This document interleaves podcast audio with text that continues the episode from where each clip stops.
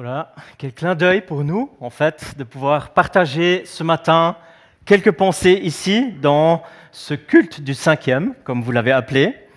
Euh, ça a été dit le cinquième dimanche, mais ben, souvent dans les communautés ici, il n'y a pas de célébration et l'équipe de jeunes là s'est dit on va euh, comme initier un culte du cinquième, et en tout cas nous on trouve vraiment l'initiative très très chouette. Merci euh, de nous permettre de participer à ça. C'est organisé par des jeunes, mais c'est ouvert à tous, à toutes les générations, et c'est bien qu'on soit là ce matin.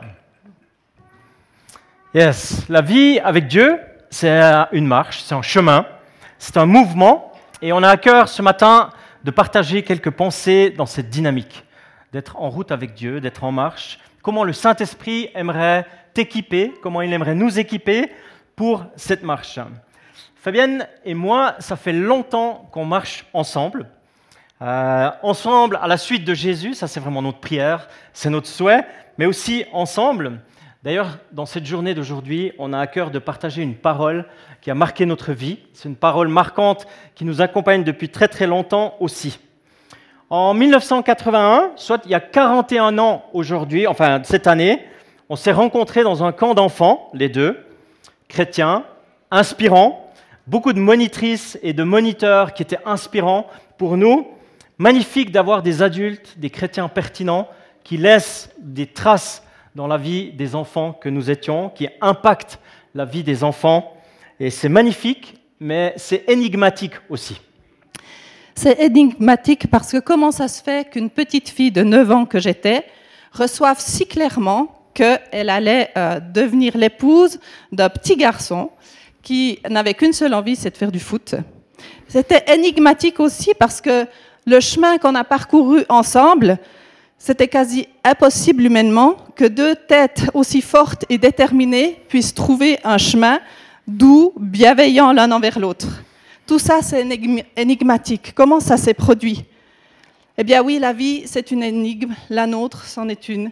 Et parce qu'on connaît que partiellement au début. C'est encore au mot que nous nous sommes mariés, voici 29 ans en arrière, et lors de cette journée-là, il y avait de la neige et du bonheur.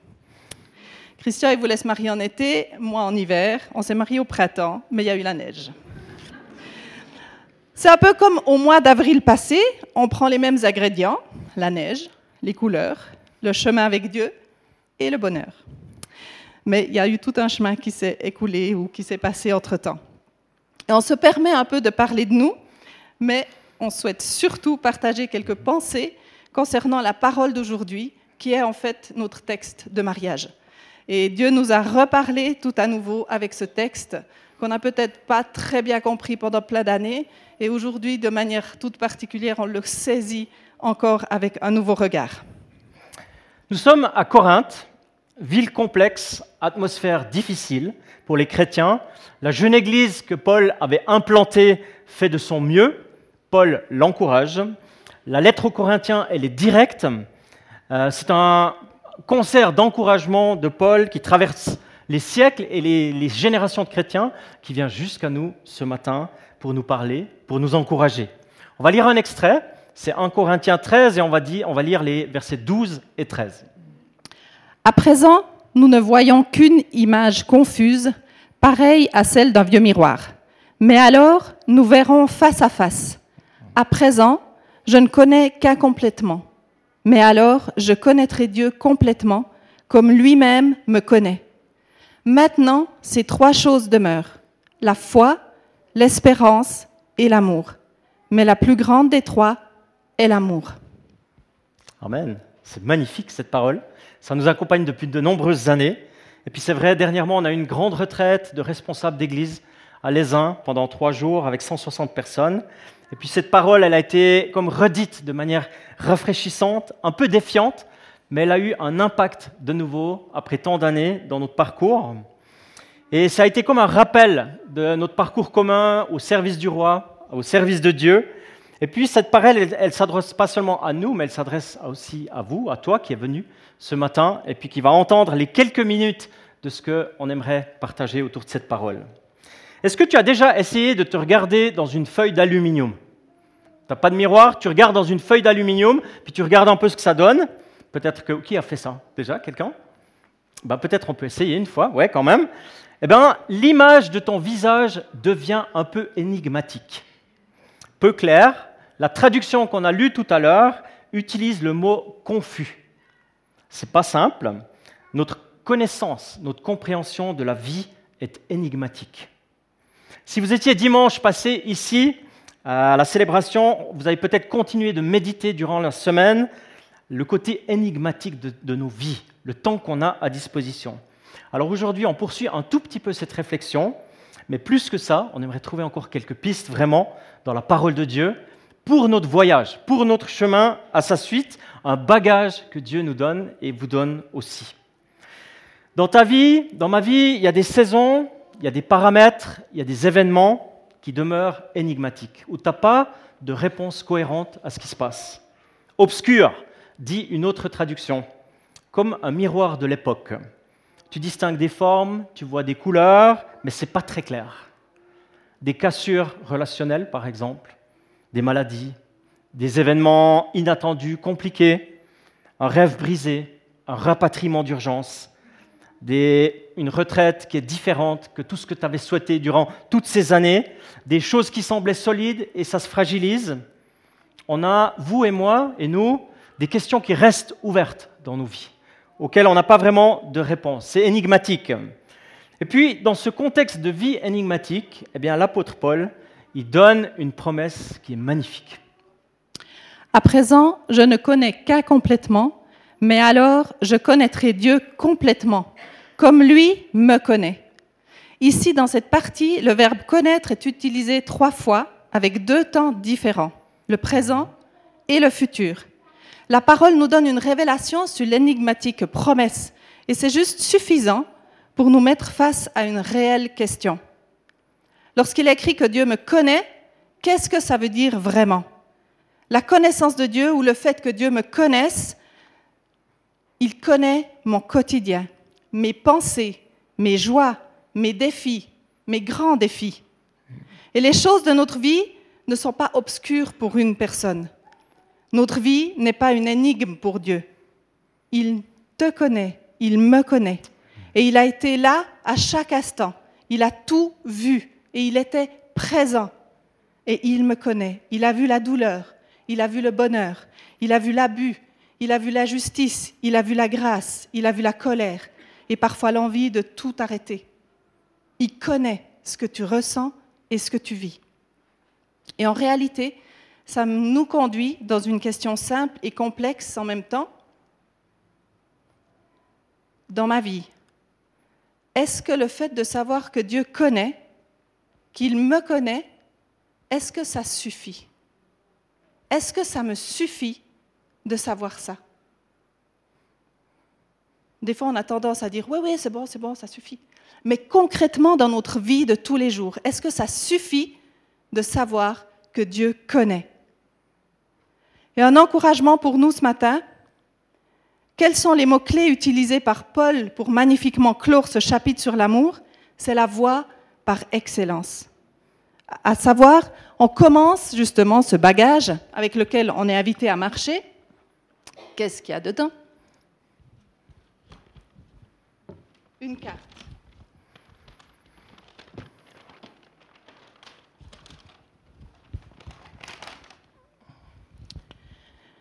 On sort la carte pour symboliser la foi. Les disciples que nous sommes pouvons recevoir euh, de vivre la foi. La foi, c'est être en mouvement. La foi, c'est là où on va. À l'image d'une carte, lorsque nous nous mettons en marche avec Dieu, la foi, c'est la dynamique de nos vies qui permet de voir au-delà de notre situation actuelle. La foi, c'est les choses qu'on espère, qu'on ne voit pas encore, mais on y croit. Nous sommes dans une situation, dans une position donnée de la vie, mais nous voyons déjà la suivante par la foi.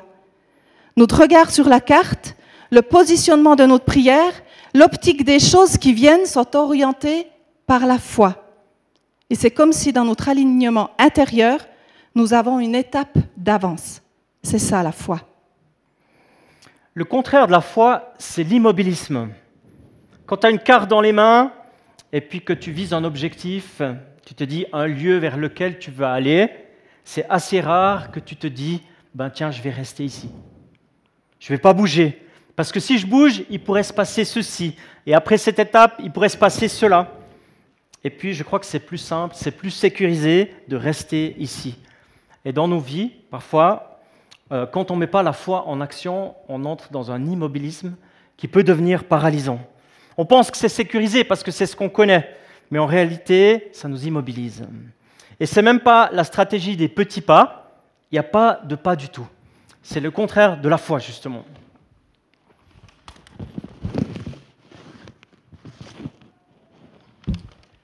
Un deuxième bagage sur notre route, je sors la gourde pour symboliser l'espérance.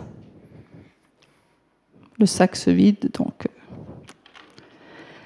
L'espérance. Si la foi, elle nous indique où on va, l'espérance, quant à elle, nous indique comment on y va. Et quel est le carburant que nous utilisons pour y aller? La foi, elle met en route, l'espérance donne l'énergie. Et nous sommes, vous et nous, un peuple d'espérance. Les personnes de ton entourage devraient se poser en te voyant comment il fait ou elle fait. Il a toujours en lui, au fond de lui, une telle espérance. Cette personne autour de moi, elle a des solutions. Ce n'est pas un problème, c'est une solution. Elle donne toujours une nouvelle piste pour aller plus loin, pour rebondir, pour reconstruire. Et bien sûr, tout ça dans un contexte actuel qui ne nous encourage pas forcément à l'espérance, entre l'épidémie, la guerre, le système climatique qui s'alourdit. Eh bien, il y a des éléments dans nos vies qui parlent contre l'espérance. Alors, quelle est l'énergie avec laquelle on avance? Et Jésus, il nous dit, de quoi est-ce que vous vous nourrissez? Celui qui a soif, qu'il vienne à moi, et je lui donnerai de l'eau, et il n'aura plus jamais soif. Alors de quoi on se nourrit? Souvent on a l'impression de dire, ça ira mieux quand? J'ai besoin de, je veux ceci, ça ira mieux à la retraite, je serai heureux quand euh, les chiffres d'affaires seront extra, je serai heureux quand? Mais en fait, il y a toujours d'autres choses. Il y a toujours autre chose qui nous appelle, qui nous pousse à avoir soif encore de plus. Mais l'espérance, l'espérance en Dieu est notre confiance et notre manière de voyager en avant. Si on ne vit pas dans l'espérance, on peut glisser dans le cynisme. L'espérance, c'est le choix du refus du cynisme. Le cynisme, ça ressemble à une sorte de fatalisme avec un humour décalé en plus c'est bon, de toute façon, je sais comment ça va se terminer, je connais l'issue. Je connais ce directeur, ce nouveau directeur, ce n'est pas une bonne nouvelle. Euh, sans espérance, on va dire, je connais cette famille, je connais ce village, je connais cette église, on met des boîtes un peu cyniques. L'absence d'espérance, l'absence de voir avec les yeux d'espérance, eh bien potentiellement, ça nous emmène dans un cynisme qui peut être destructeur. Personnellement, j'ai dû faire attention à ce danger-là, spécifiquement la rapidité de, ma pensée ou l'humour mal utilisé, surtout quand il y a des périodes d'absence d'espérance, eh bien, le cynisme a pu faire son apparition. J'aime assez être seul, et mon plaisir est parfois plus grand selon qui n'est pas là. J'aime assez être seul, et mon plaisir est plus grand selon qui n'est pas là. C'est du cynisme. Mais ça nous conduit vers le dernier mot-clé, la voie par excellence, vous savez où on arrive, vous savez où on va atterrir. Relisez le début du chapitre 13, rien ne se passe sans cet élément crucial. Si la foi indique où on va, l'espérance c'est comment on y va, et eh ben l'amour, quant à lui, c'est avec qui on y va. Et puis Paul, il parle à une église, il parle à des disciples de Jésus. Ils sont invités à s'aimer. S'aimer de telle manière que ça fasse une véritable différence. Avec le contexte violent, complexe de Corinthe, j'en ai parlé un peu, et puis cette réalité, n'a pas changé d'un iota jusqu'à aujourd'hui. On parle de l'amour agapé, l'amour fraternel, l'affection réciproque, la bonne volonté, la bienveillance, les fêtes de l'amitié. C'est un résumé en fait du chapitre 13 de Corinthiens 1, mais ça reste le défi majeur de chaque vie humaine aujourd'hui. Prendre l'amour dans son bagage, c'est prendre la croix. Prendre la croix avec dans son voyage, c'est prendre Jésus avec, avec tout ce que lui, il a accompli à la croix d'abord. Le protectionnisme a été pour moi un domaine dans, lequel, dans lequel j'ai dû travailler beaucoup et dans, dans les, le domaine dans lequel Dieu s'est vraiment révélé aussi. Et c'est souvent quand on, on est dans ce danger-là qu'on veut se retirer et qu'on met des protections, des fausses protections. Et on croit que quand on n'est plus avec les autres, eh ben, qu'on est en sécurité. Mais non, Jésus, il nous amène plus loin. Et c'est quelque chose qu'on a dû apprendre aussi dans notre couple, comme on l'a dit. On est deux têtes dures. Et puis, il y a eu plusieurs moments où on était comme euh, positionnés, on était déterminés. Christian positionné dans, sa, dans son avis, Yes. dur comme fer, et moi aussi. Et la plupart du temps, j'attendais que Christian me rejoigne dans ma position. Parce que j'avais raison quand même. Et moi, j'avais une pensée similaire. Tant que Fabienne, elle n'est pas ici, d'accord avec moi parce que j'ai raison, il ne se passe rien en fait. Et lui partait dans le cynisme, moi dans le protectionnisme, etc.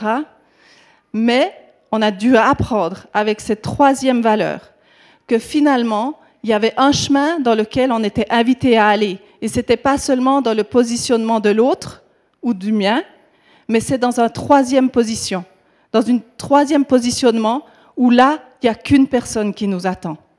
Et cette personne-là, c'est Jésus. C'est Jésus qui a tout donné pour moi par amour. Et c'est lui qui est l'amour par excellence. Et c'est seulement dans ce chemin-là. Et moi, j'ai 100% de responsabilité de faire ce chemin-là. Christian a 100% de responsabilité pour faire le sien.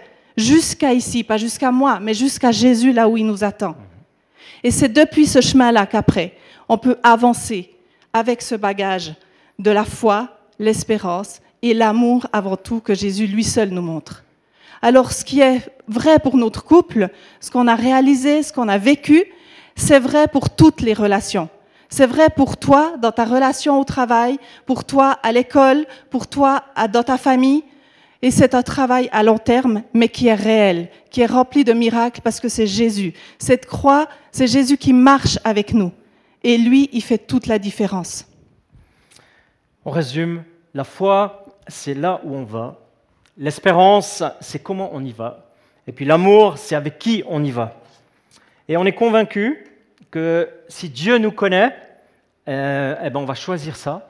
Et si, Dieu, si on ne se sent pas connu par Dieu, eh bien on est tenté d'aller dans l'immobilisme, dans le cynisme ou bien dans le protectionnisme.